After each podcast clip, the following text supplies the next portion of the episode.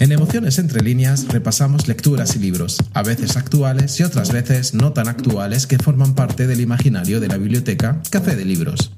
Los diferentes personajes, escritores o sus escenarios cobran vida y se establecen extrañas relaciones tendiendo puentes entre ellos sin importar el libro en el que aparecen o el escritor que le dio vida.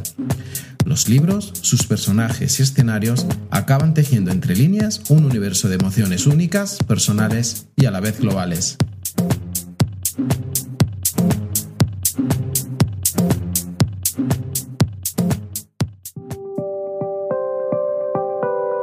Hoy, en Emociones entre líneas, narraciones en el museo. MoMA. Los museos de arte contemporáneo, y concretamente el Museo de Arte Contemporáneo de New York, conocido como MoMA, implican un cierto contexto y una serie de expectativas sujetas a la interpretación o a la voz propia de los artistas que dan forma a sus ideas, desde sus propios significados y simbologías. Este es un proceso de determinación consensual, colectivo, negociado, debatido y cambiante. Desde la museografía inmersiva y discursiva se crean espacios para promover la negociación y el debate, polarizando y politizando el espacio e invitando a la discusión y al análisis. Y desde el territorio inmersivo, creando una narrativa desde la experiencia afectiva, sensorial y emocional. Las nuevas narrativas inclusivas e interactivas del Museo de Arte Contemporáneo de Nueva York nos invitan a explorar con lo que se aprecia en sus diferentes salas, aunque posiblemente nos resulten extrañas o incomprendidas.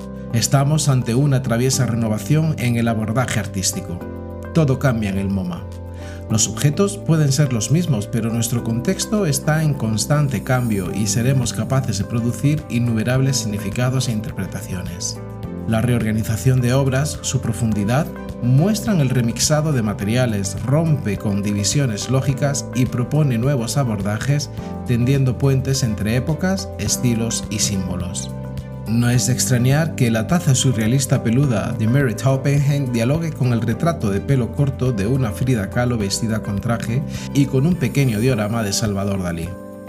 Esta posibilidad del diálogo y del asombro nos sumerge en el surrealismo y nos permite entender su lenguaje y por extensión analizarlos y entendernos a nosotros mismos como sociedad y como individuos.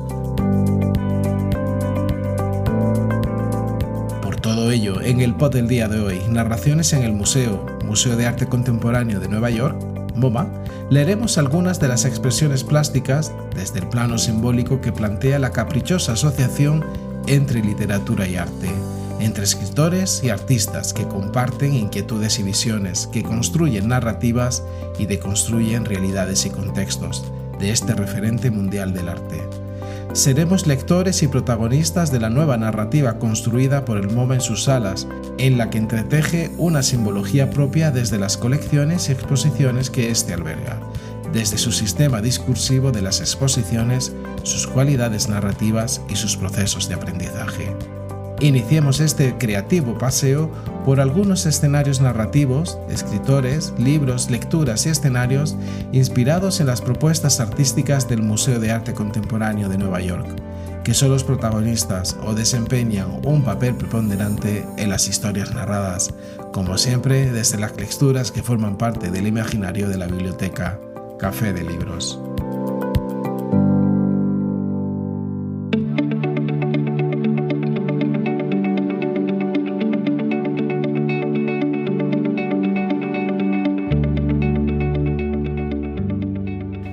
En 1907, Pablo Ruiz Picasso pintó Las señoritas de Aviñón, o más correctamente, Las señoritas de la calle de Aviñón. Este cuadro, que marcó el comienzo de su periodo africano o protocubismo, es la referencia clave para hablar de cubismo, del que el artista español es el máximo exponente. No hay datos fidedignos sobre el momento en que el pintor le asignó dicho título a esta obra, pero se cree que fue su amigo Apollinaire quien le dio el título de El Burdel Filosófico y después Andrés Salmón lo llamó Le Demoiselle d'Avignon una calle de Barcelona en la que había prostíbulos. De esta forma iniciamos este recorrido literario aderezado por expresiones de arte contemporáneo que encontramos en el MoMA de Nueva York, inspirados en el ambiente burdelesco de la obra pictórica de Picasso.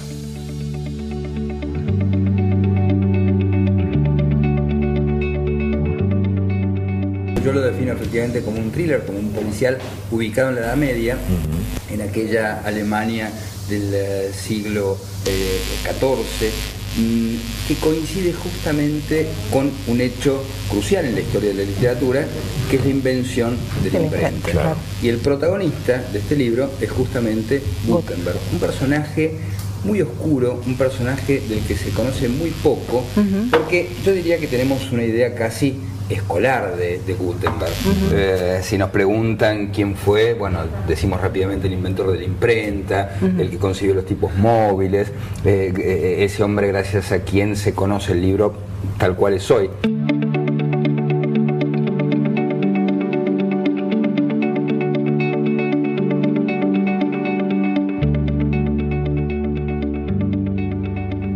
Acaban de escuchar son las palabras del autor sobre nuestra primera lectura el libro de los placeres prohibidos del escritor argentino Federico Andassi. En 1455 se celebra en la ciudad alemana de Mainz un juicio contra Johannes Gutenberg, acusado de falsificar y comerciar con libros apócrifos. Mientras, en el monasterio de las adoratrices de la Sagrada Canasta, un extravagante y lujurioso bordel a las orillas del Rin, el habitual regocijo ha dado lugar a un silencio compacto. Zelda, una de las más antiguas y requeridas de las místicas consagradas a la práctica de los placeres prohibidos, ha sido desollada viva y el terror se ha apoderado de todas sus compañeras. Será uno en una serie de cruentos y misteriosos asesinatos.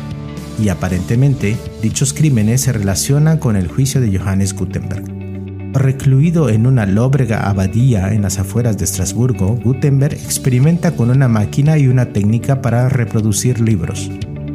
Cuando por fin consigue imprimir los primeros ejemplares, lejos de encontrarse con la gloria, es arrestado por comerciar libros apócrifos y acusado de ser el falsificador y estafador más audaz que requiere el Sacro Imperio Romano Germánico. Federico Andahasi nació en 1963, es un psicólogo y escritor argentino. En 1996 su novela El anatomista fue finalista del Premio Planeta Argentina en una controvertida edición de dicho certamen. En 2006 Andahasi recibió el Premio Planeta por su novela El Conquistador, que relata la historia de Quetzal, el hijo más inteligente de Tenochtitlán, que descubrió Europa. Posteriormente incursionó en el género de no ficción con la temática de la sexualidad de los argentinos, Pecar como Dios manda, Historia sexual de los argentinos, Argentina con pecado concebida, Pecadores y pecadoras y El equilibrista. A través de una impecable reconstrucción de los escenarios medievales, Federico Andasi nos sumerge en un thriller histórico en el que se entremezclan con maestría, intriga y suspense, erotismo y sensualidad. La trama de esta novela policíaca se mueve en el poder devastador que para la Iglesia implicaría la lectura del libro de los placeres prohibidos, cuyo contenido y secretos podría masificarse con la imprenta. Y de igual forma, el acto de leer será crucial en el desarrollo de la trama de nuestra próxima parada literaria. Avanzamos en este transitar literario de una novela de suspense medieval a un siniestro relato gótico de la época victoriana.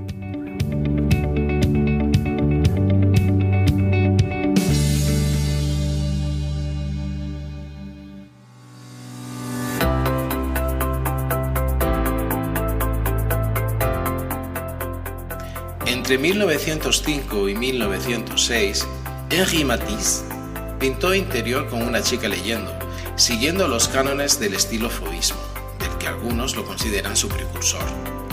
Este pintor francés fue conocido por su paleta de color y por su uso original y fluido del dibujo. Y esta obra nos inspira para seguir caminando en este transitar literario. Nuestra próxima parada en este paseo artístico libresco es la novela La joven que no podía leer del escritor británico John Harding. El libro está ambientado en Nueva Inglaterra en la década de 1890.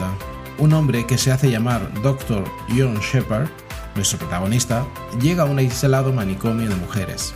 Su cometido es trabajar como ayudante del director, el Dr. Morgan.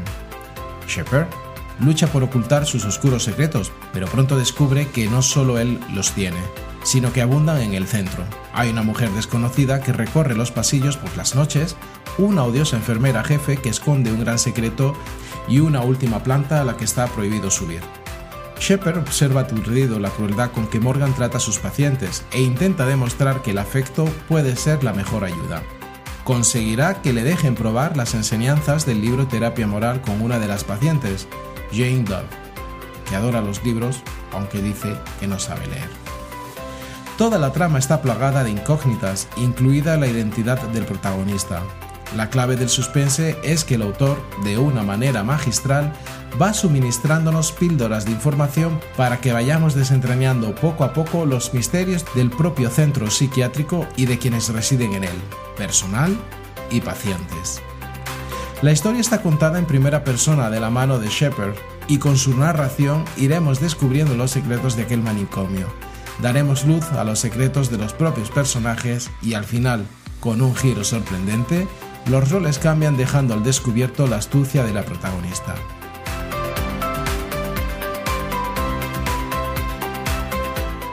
John Harding nació en 1951 y falleció en 2017.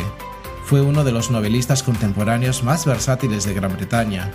Estudió literatura inglesa en el St. Catherine's College de Oxford en sus inicios fue reportero y redactor de periódicos y revistas, pero pronto se centró en la literatura como ocupación única. También es profesor de escritura narrativa y mentor de novelistas jóvenes a través de la iniciativa The Writing Coach. Algunas de las obras que podemos mencionar son Florencia y Gilles, Lo que hicimos en nuestras vacaciones, Mientras brilla el sol y Un maldito rompecabezas. Jane Dove es la joven que no podía leer, así llamada pues no recuerda su verdadero nombre. Es una joven fascinada con los libros, pero que según ella no debe aprender a leer por una razón que no recuerda, y el empeño que pondrá el joven Dr. Shepard para que lo consiga tendrá una gran importancia dentro de la trama. En una época, la victoriana, una sociedad segmentada por crueles diferencias sociales y en la que las mujeres de la época victoriana tuvieron que enfrentarse a normas estrictas e injusticias extremas. Las féminas de la época sufrieron una brutal represión sexual, eran infravaloradas y consideradas responsables de todos los males sociales de la época. Pues bien, esta realidad excluyente y sumamente limitante para la mujer es el indicio que nos hace avanzar en nuestro paseo literario. Nuestra próxima lectura nos adentra a la vida oculta de las mujeres afganas que entendieron que se corre más deprisa y se escala más alto llevando pantalones.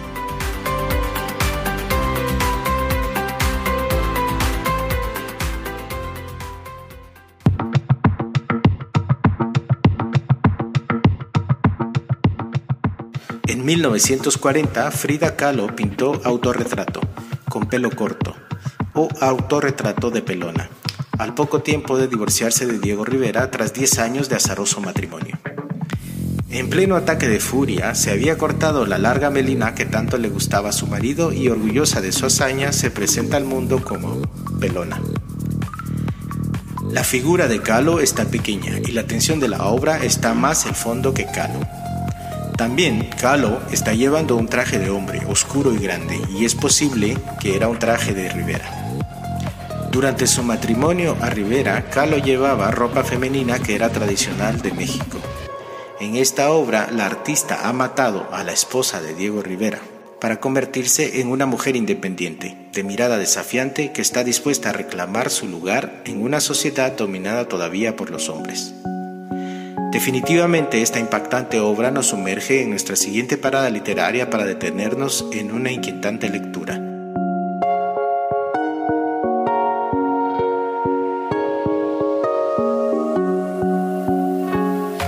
Nos referimos a Las Niñas Clandestinas de Kabul, de la periodista sueca de investigación Jenny Nordberg. Esta periodista descubre una increíble costumbre oculta que transformará su comprensión de lo que significa crecer como niña. En Afganistán, una cultura gobernada casi por completo por los hombres, el nacimiento de un hijo es motivo de celebración y la llegada de una hija a menudo se lamenta como desgracia. Una bacha posh, vestida como un niño, es un tercer tipo de niño, una niña creada temporalmente como niño y presentada como tal al mundo exterior.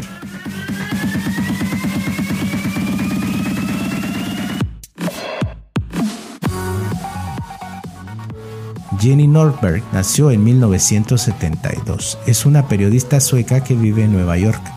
Ella es conocida por su libro de 2014 Las niñas subterráneas de Kabul, en busca de una resistencia oculta en Afganistán. Norberg se graduó de la Universidad de Estocolmo en Ley y Periodismo y tiene un máster de la Universidad de Columbia en Periodismo. Jenny Nordberg construye un relato fascinante y conmovedor de quienes viven secretamente en una sociedad profundamente sesgada, donde las mujeres casi no tienen derechos y libertad. Para algunas niñas, disfrazarse de niños es la única manera de salir adelante. Explorando las raíces históricas y religiosas de esta tradición, Norbert relata la historia de mujeres como Asita Rafat, una parlamentaria que vivió una vez como una bacha posh, la madre de Mehran, una niña de 7 años a la que está criando como una bacha posh. O Sara, una estudiante adolescente que vive como un niño, pero que está empezando a mostrar signos de feminidad al entrar a la pubertad.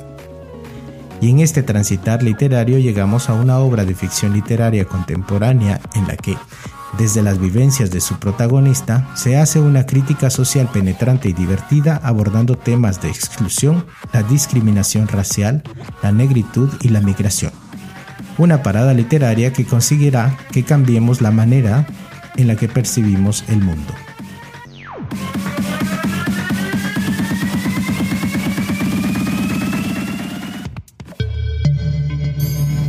Esto es Emociones entre líneas, el canal pod de la biblioteca Café de Libros.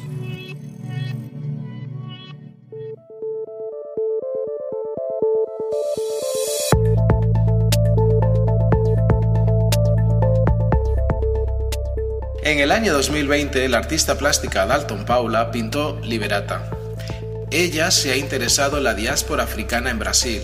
Sus pinturas retratan a líderes negros que fueron silenciados en la historia de Brasil. Los negros constituyen más de la mitad de la población brasileira, pero el poder está dominado por los blancos. La falta de imágenes históricas de los negros fue su inspiración para hacer su arte. En sus retratos busca crear una nueva historia, de esta forma, esta artista brasileira nos inspira para llegar a nuestro final del trayecto literario.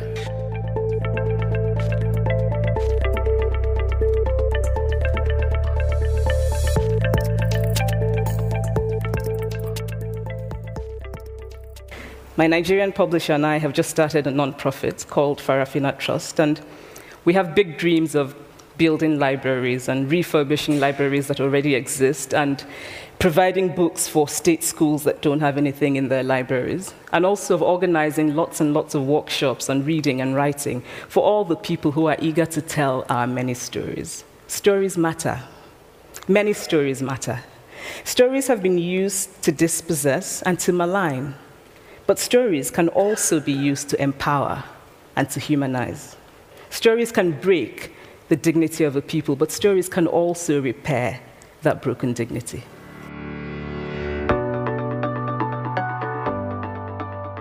Lo que acaban de escuchar es un fragmento de una conferencia dictada por la escritora de nuestra próxima lectura. Estamos hablando de la escritora nigeriana Chimamanda Ngozi Adichie y su obra Americana. Americana es una saga de amor, blogs, identidad, racismo en los Estados Unidos y la vida en Nigeria. La historia se cuenta en el transcurso de 15 años desde la perspectiva de múltiples personajes, alternando entre el presente y recuerdos del pasado.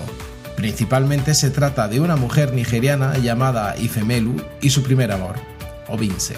Los personajes se desarrollan con gran detalle y la novela incluye elementos satíricos y toca temas serios y emocionales de la vida actual.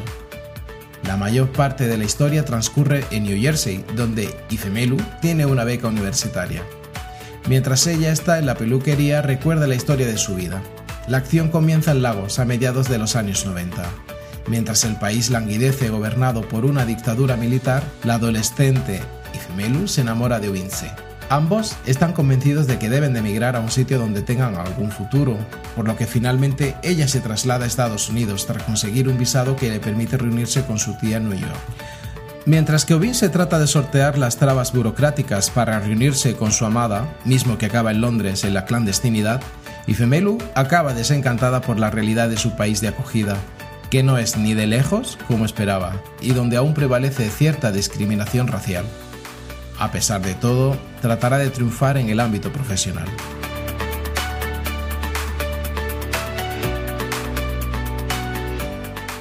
Chimamanda Ngozi Adichie nació en 1977. Es una escritora, novelista y dramaturga feminista nigeriana. En 2003, mientras se encontraba estudiando en Connecticut, publicó su primera novela, La Flor Púrpura, que fue muy bien recibida por la crítica y recibió el Commonwealth Writers Prize for Best First Book en 2005. La acción de su segunda novela, Medio Sol Amarillo, así titulada en referencia al diseño de la bandera de la efímera nación de Biafra, se desarrolla durante la Guerra Civil Nigeriana. En 2007, esta obra fue galardonada con el Orange Prize for Fiction. Su libro más reciente, A Feminist Manifesto in 15 Suggestions, fue publicado en marzo de 2017. En la actualidad, Adichie divide su tiempo entre los Estados Unidos y Nigeria. El título, Americana, hace referencia al término con el que los nigerianos se refieren despectivamente a los que regresan dándose aires de superioridad de los Estados Unidos. Este libro es una historia de amor y desde las vidas íntimas de sus personajes se plantean temas importantes como el racismo, el feminismo, las raíces del individuo y la identidad personal, al margen de los dictados de la sociedad y sus prejuicios. Y con esta construcción identitaria llegamos a otro escritor que nos cuenta su verdad más íntima de una manera hermosa y poética. Llegamos a nuestro final de este trayecto artístico literario en forma de verso y cuyo autor nos abre un abanico de sentimientos explorados con intensidad, delicadeza y autenticidad. Finalizamos nuestro caminar libresco con una poesía que no es salvadora, pero que concede ese segundo exacto de luz en los ojos que permite descubrir la herida y respetarla.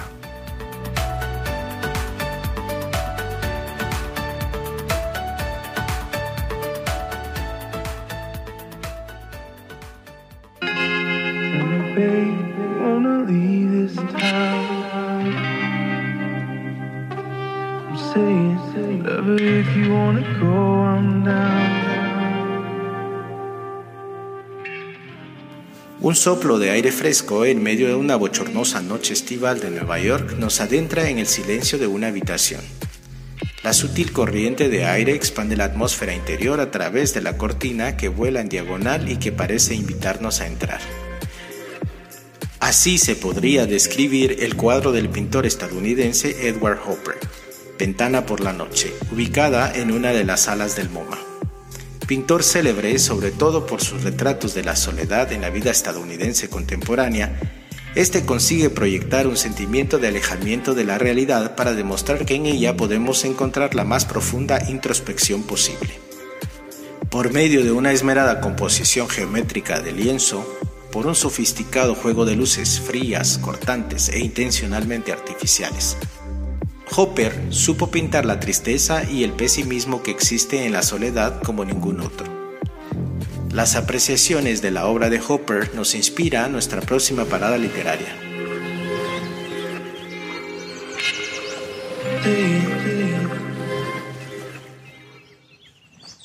Yo no vengo a enseñarte mis canciones, voy a descubrir tu música para que me toques y escuches lo bien que sonamos juntos. No tienes que devolverme la mirada, Basta con que te des la vuelta y veas que todo el amor que tengo para ti es un óleo espalda contra espalda. Yo no vengo a pintarte las paredes, voy a acariciar tus humedades para saber dónde tengo que dejarte las flores. No voy a contarte lo que solo puede hacerse, pero déjame decirte que tu escudo es de roble y mi lengua ruge de fuego. Yo no vengo a decirte lo que tienes que hacer, estas son mis manos, este es el mapa, reinventa el destino. Que no habrá próximas veces, que cada una de ellas se proclame última, que cuando cuentes conmigo se multipliquen tus dedos como gotas de mercurio estallando contra el suelo y tu cuerpo tienda infinito sobre el mío.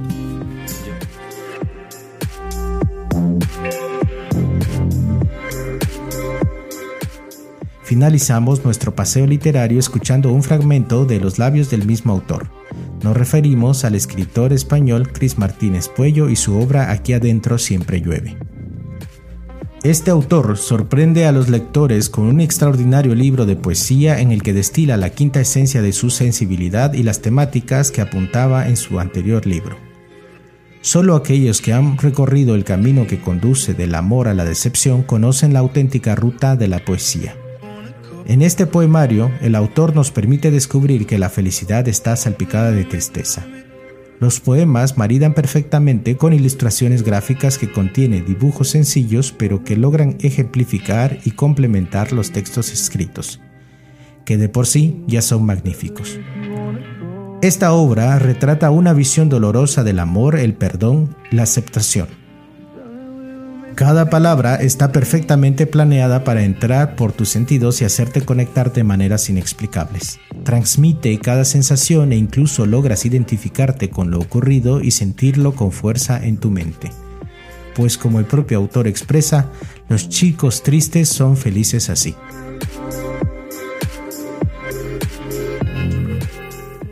Cristian Martínez Puello, conocido como Cris Puello, nació en 1994 escritor español, ha ganado el certamen literario Maestro Miguel. Debutó en la escena literaria con El Chico de las Estrellas en 2015. Después dio su primer paso hacia la poesía con Aquí adentro siempre llueve. Un año después formó parte de la antología de relatos contra el odio No te calles y escribió la novela La abuela. La historia de una mujer traspasando la España negra del franquismo hasta llegar a la actualidad.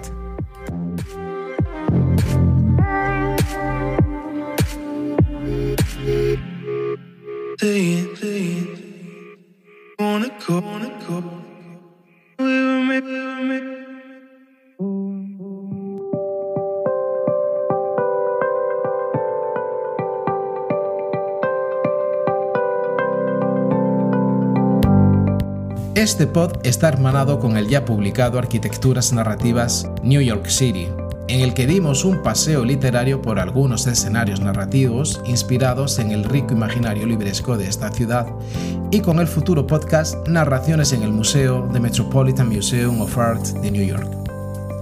Y queremos terminar este pod invitándoles a descubrir otras lecturas inspiradas en la magnífica e invaluable colección del Museo de Arte Moderno de Nueva York.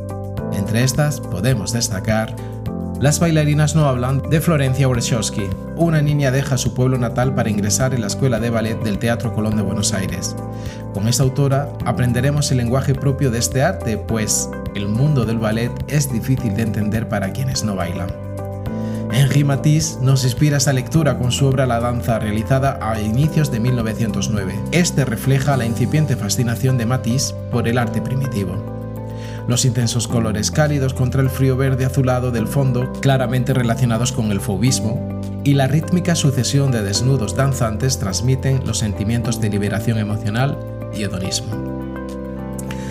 Los papeles secretos del genocidio de Sofía Duyos, ya referenciada en el pod Libros de Conflictos Armados Guatemala, la lectura de esta investigación es inspirada por la obra del artista Rufino Tamayo con su obra Animales 1941. Este artista mexicano es uno de los pocos artistas latinoamericanos que cultiva la naturaleza muerta, representando objetos, frutos exóticos y también figuras o personajes pintorescos.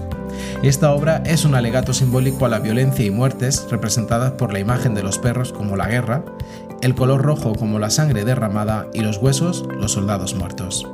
Sakura de la escritora española Matilde Asensi. Ella resuelve desde la ficción el mayor enigma del arte contemporáneo, el paradero del retrato del Dr. Gachet, la obra maestra de Van Gogh desaparecida en 1996. La composición La noche estrellada de este pintor impresionista, de Vincent Van Gogh, ubicada en el MoMA, es la que no seduce a su lectura. Este cuadro fue pintado durante el día en el estudio de la planta baja del manicomio de Saint-Paul de Moselle, de la Tierra a la Luna, del escritor francés Julio Verne. La obra, que comienza como una sátira del estereotipo estadounidense de la época, es un intento de descubrir por primera vez con minuciosidad científica los problemas que hay que resolver para enviar un objeto a la Luna. Y es de la mano de la artista brasileira Tarsila do Amaral y su obra La Luna de 1928 la que nos invita a leer esta obra de Verne. Esta obra representa la fusión perfecta de las vanguardias europeas y la tradición brasileña. El animalero del poeta maya quiché y escritor guatemalteco Humberto Cabal. Sus composiciones provienen de un antiguo mundo profundamente resguardado en las montañas, bosques, selvas o costas de un inmenso continente. Y su lectura nos llega inspirada en la obra Yo y la aldea de Marc Chagall. Este pintor representa humanos y animales en armonía. Esta complicidad entre especies está representada a través de esa mirada amorosa que se echa el campesino verde y su vaca. La planta que florece entre ellos es un símbolo de fertilidad, la fertilidad de la tierra, y los dos círculos que hay justo encima podrían ser el Sol y la Luna en pleno eclipse. Entre otras muchas narrativas inspiradas en el infinito fondo artístico del buque insignia de los museos de arte contemporáneo del mundo, El Museum of Modern Art, más conocido por su acrónimo MoMA, es un museo de arte situado en el Midtown de Manhattan, en Nueva York. Fue fundado por las filántropas estadounidenses Lily P. Bliss, Mary Queen Sullivan y A.B. Aldrich Rockefeller.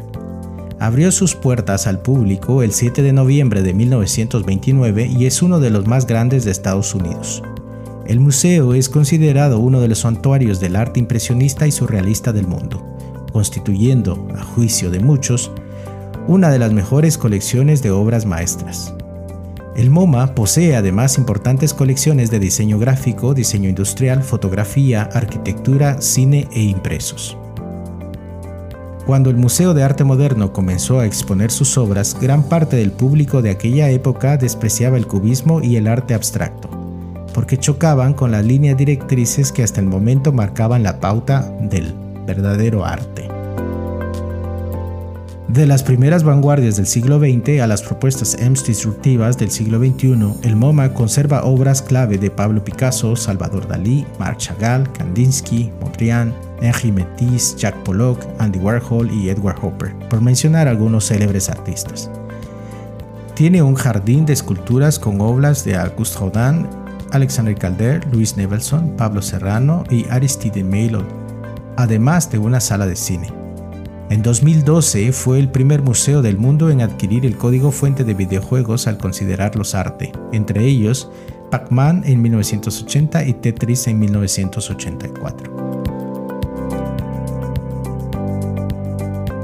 Ahora sí, finalizamos este breve repaso de libros, lecturas, autores, personajes y escenarios inspirados en la nueva narrativa artística del MoMA, uno de los museos de arte contemporáneo más innovadores del mundo.